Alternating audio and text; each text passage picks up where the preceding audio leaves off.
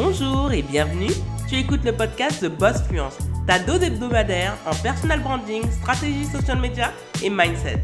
Très heureuse d'être ton hôte, je m'appelle Joanne Romain, une jeune femme passionnée par la culture haïtienne et fan de Beyoncé. Ancienne fonctionnaire qui a pris le risque de démissionner pour devenir entrepreneur à temps plein, Ma mission est de t'aider à décomplexer ton approche à l'entrepreneuriat et à l'argent tout en te servant du digital pour diversifier tes sources de revenus. Si tu te reconnais dans ce portrait, tu es arrivé au bon endroit.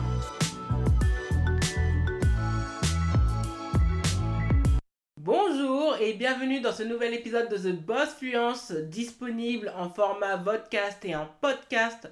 Vraiment très heureuse pour vous retrouver et surtout parler encore une fois de personal branding et surtout de rappeler quatre erreurs fatales pour ton image de marque. Parce que oui, on ne se rend pas compte, il y a certaines actions que l'on met en place et qui vont en réalité fragiliser au long terme, parfois à court terme, mais surtout à moyen et long terme, ton personal branding. Donc c'est pour cela que je souhaite t'avertir et justement te lister ces quatre erreurs qui vraiment peuvent être fatales pour ton personal branding. La première des erreurs numéro 1, c'est tout d'abord de rester dans son coin, de ne pas chercher à aller vers l'autre. Un personal branding fort dépend également de son réseau professionnel. Donc, si tu souhaites justement donner une résonance plus grande à ton personal branding, il ne faut pas être dans un égocentrisme certain, c'est-à-dire rester dans son coin, ne s'intéresser qu'à soi, ne parler que de soi, et justement de traiter l'autre comme un adversaire, voire même un potentiel ennemi. Non, non et non. Le personal branding aime tout ce qui est en lien avec la sororité, la fraternité, la construction du lien. Le personal branding, c'est de se mettre en avant, mais de surtout de connecter avec l'autre. Pardon tu as besoin de cette connexion justement pour rendre ton branding magnétique, pour lui donner cette saveur particulière et surtout pour justement tisser du lien. Parce que ce lien peut t'apporter de grandes choses, peut te permettre d'améliorer ta manière de communiquer, d'avoir des synergies, de créer des connexions qui vont te permettre plus tard d'avoir du co-branding, de t'appuyer dessus, de t'appuyer sur ces associations qui vont rendre ton image de marque absolument sublimissime, désirable, enviable et surtout attirante pour que tu puisses justement avec magnétisme amener ta cible à te connaître. C'est vraiment important. On néglige ce pan, mais oui, rester dans son coin, je l'ai testé. Tout ce que je suis de te dire, je l'ai testé et je ne l'ai pas approuvé. Ça n'a pas fonctionné. Donc oui, tu as besoin des autres pour pouvoir briller, pour pouvoir faire briller ton image de marque et lui donner cette saveur particulière. Donc oui, ne reste surtout pas dans ton coin. Réseauter va pouvoir t'amener loin. Comme je l'ai dit dans un YouTube Short qui a très bien fonctionné, mais également dans un TikTok, votre réseau, c'est votre revenu. Donc plus grand et qualitatif. J'ai bien dit ça. On peut avoir un grand réseau et de piètre qualité, mais un réseau grand et de qualité peut te permettre d'accroître ton chiffre d'affaires. Donc oui, je peux te dire, tester, approuver. Avoir un réseau, c'est super. Mais être dans son coin, c'est vraiment pas le top du top. Le deuxième point, à mes yeux, et ça c'est très important et ça on le néglige, c'est d'être un copycat. Le copycat, c'est vraiment, je ne sais pas quoi dire, c'est le néant absolu. Ça, ça montre à quel point en fait tu es un entrepreneur paresseux et tu devrais même te poser la question si en fait euh, c'était une bonne idée de te lancer dans l'entrepreneuriat. Quand tu copies un autre entrepreneur, tu lui manques de respect. Tu te permets de venir voler son travail, de voler ses heures où la personne a fait ses recherches, a testé, a vraiment éprouvé sa méthode. Tu voles également une authenticité. Tu voles également parfois des opportunités de business. Tu fais le copycat, en fait, tu te sers sans payer. Imaginons que tu vas dans un restaurant, même si c'est un buffet à volonté que tu estimes que ça coûte que 13 euros, tu rentres dans le restaurant, tu te sers, tu manges, tu manges, tu manges, tu, tu pars sans payer. Est-ce que tu ferais ça? Non. Si tu ferais ça, on appellerait la police pour toi. C'est la même chose. N'oublie pas qu'en réalité, en France, quand tu vas copier ce qui se passe dans un blog, Et même du contenu que tu publies sur Instagram, en fait, c'est ta propriété intellectuelle. Tu n'as pas le droit de venir te servir dessus. J'ai eu affaire à une entrepreneur, et, je ne sais pas si je peux même qualifier ça d'entrepreneur, qui en réalité me suivait. Et en fait, je me suis aperçu qu'au moment où on faisait le, un lancement, au même moment, j'ai commencé. En fait, il y a une vidéo qui est apparue et les éléments de langage qu'elle utilisait et même sa manière de s'exprimer étaient analogues aux miens. Et ça se voyait que ça faisait faux parce que on le voyait dans le langage corporel que ce n'était pas sa manière de communiquer. Et quand j'ai écouté à plusieurs reprises, je suis venu quand même demander à des personnes qui ne se connaissaient pas entre elles si en fait ça leur rappelait pas quelque chose. Et ces deux amis qui ne se connaissent absolument pas, que je n'ai toujours pas présenté, m'ont dit la même chose, que ça leur rappelait ma manière de parler. Et donc j'ai pas cherché à discuter avec la copycat, on ne discute pas avec un copycat parce que la personne va se sentir euh, victime, euh, va commencer en fait à utiliser l'émotion et moi je déteste ça. Et ce qui m'a confirmé qu'elle copiait, c'est qu'en réalité, elle s'était inscrite à ma newsletter. Donc ça fait que je me suis même dit, peut-être que même dans sa newsletter, elle reprenait des éléments que je créais. Alors qu'en fait, j'ai quand même payé une formation assez coûteuse pour me former au, copywriting. Donc, venir se servir dans ma soupe, j'ai pas apprécié. Donc, j'ai fait en sorte de bloquer cette personne sur l'ensemble de mes réseaux sociaux. Et euh, vous savez, le risque quand vous êtes un copycat, c'est qu'il faut faire très attention de ne pas vous faire griller. Et généralement, à un moment donné, vous vous ferez griller. Et le risque, c'est que vous allez vous faire bloquer en termes d'opportunités.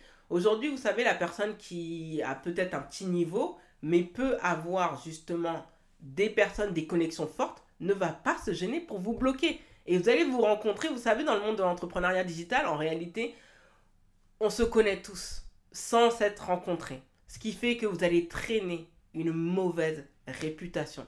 Ça va se voir, ça va s'entendre. Et c'est pour ça qu'il y a certains paliers que vous ne pourrez pas briser parce qu'une personne qui aura plus de pouvoir, plus justement en termes d'avancement, leadership et de connexion, ne se gênera pas pour vous bloquer parce que vous êtes quelqu'un qui volait le travail. Ce qui est totalement juste. Ce sont des choses qui se font en politique, dans les sphères économiques, dans les sphères du divertissement. Et c'est pour ça que certaines personnes se plaignent d'être bloquées en termes de carrière, mais en fait oublient que c'est leur comportement qui a amené à ce qu'elles justement restent sur un plateau et ne peuvent pas bouger de ce plateau. Donc vraiment, s'il vous plaît, ne faites pas usage du copycatting.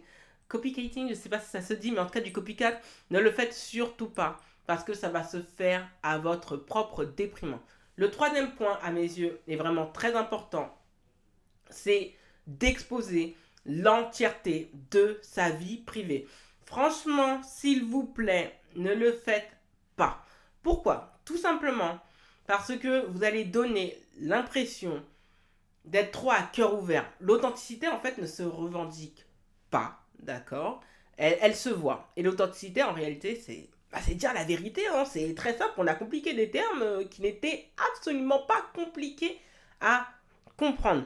Mais bon, c'est la nature humaine, on n'y peut rien.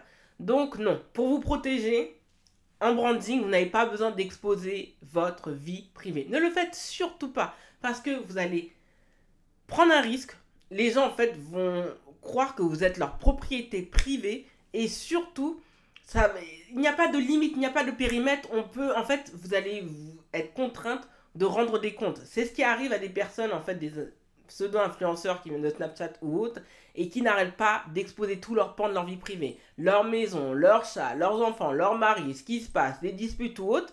Et en réalité, ça, ça rend votre personal branding absolument abject abject, oui. Vraiment pas enviable, pas désirable. Et surtout, ça montre à quel point, en fait, euh, vous êtes quelqu'un qui est prêt à tout pour réussir. Et ça, franchement, ce ça montre pas de bon signe. Et ça montre qu'en termes d'éthique, il n'y a pas de limite. Vous n'avez pas de déontologie. Vous n'avez, il n'y a pas de périmètre. Il n'y a pas de champ, en fait, d'ex véritable expertise. Vous vendez trop votre personne. On dit bien de vendre une personnalité. Donc, c'est donner une ambiance, une saveur particulière.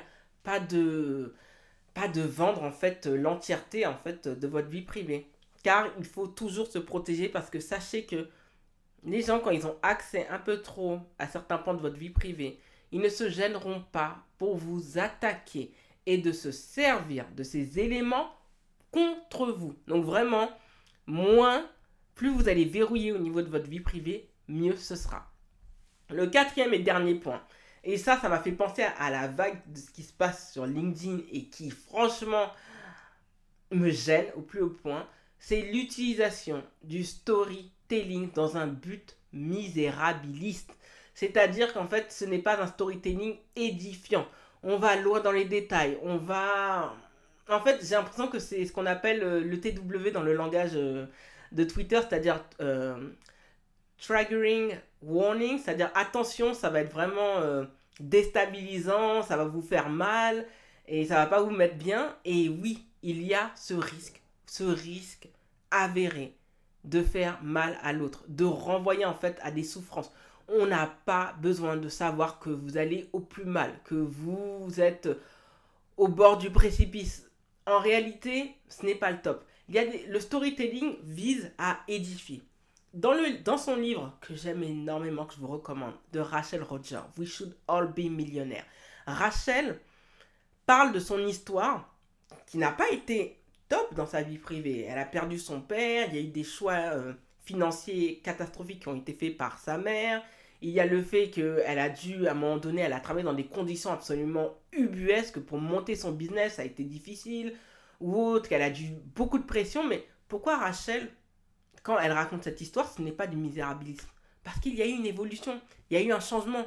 Il y a eu justement, ça fait partie de ses péripéties, et en réalité, elle s'en est sortie elle a pu raconter tout cela parce qu'elle s'en est sortie. Et beaucoup utilisent le storytelling pour que les gens aient pitié d'eux, se disent Ah, du courage, tu vas y arriver ou autre. Sachez encore une fois une chose dans le digital. Les gens s'en fichent de vous en fait. Ils vont voir que vous avez des problèmes, soit ils s'en fichent, soit ils vont avoir pitié de vous, soit ils vont ricaner, soit ils vont s'en servir pour plus tard. Et ça va être d'une violence accrue. Donc préservez-vous. Quand vous passez des moments difficiles, vous pouvez les évoquer quand vous avez passé outre la tempête. Quand vous êtes encore dans la tempête, il vaut mieux faire vœu de silence, se taire, serrer les dents et poursuivre, poursuivre, poursuivre. Et quand vous, êtes sorti de cette tempête, là, justement, vous pourrez parler, évoquer votre histoire. Mais tant que vous n'êtes pas sorti de votre pétrin, Gardez les choses pour vous. C'est une protection pour vous, c'est une protection au niveau de votre mindset. Et surtout, ça ne va pas vous faire du bien d'exposer cela. Donc, non, le storytelling, c'est pas en fait aggraver des choses qui sont compliquées. C'est relater des faits authentiques. Parfois, ne pas tout révéler dans les détails pour vous préserver et préserver votre audience. Et surtout, ça a une visée pour édifier. Et donc, quand vous appuyez trop sur le, misérabilisme, que vous appuyez sur des points qui ne vont pas vous mettre en valeur. Il ne faut pas oublier que le storytelling, en fait, met en lumière le héros. Et si vous ne mettez pas en lumière le héros, ça ne pourra pas fonctionner. Donc vraiment, vraiment, à éviter de toute urgence d'utiliser une telle technique qui va en réalité vous rendre votre personal branding apathique, tout simplement. Merci d'avoir écouté le podcast. Si tu as apprécié cet épisode, n'hésite pas à t'abonner au podcast et à y laisser un avis 5 étoiles sur Apple Podcast et Spotify. Les ressources du podcast sont disponibles sur thebossfluence.com slash podcast. Retrouve l'actualité du podcast sur Instagram, TikTok, YouTube et Facebook avec l'identifiant arroba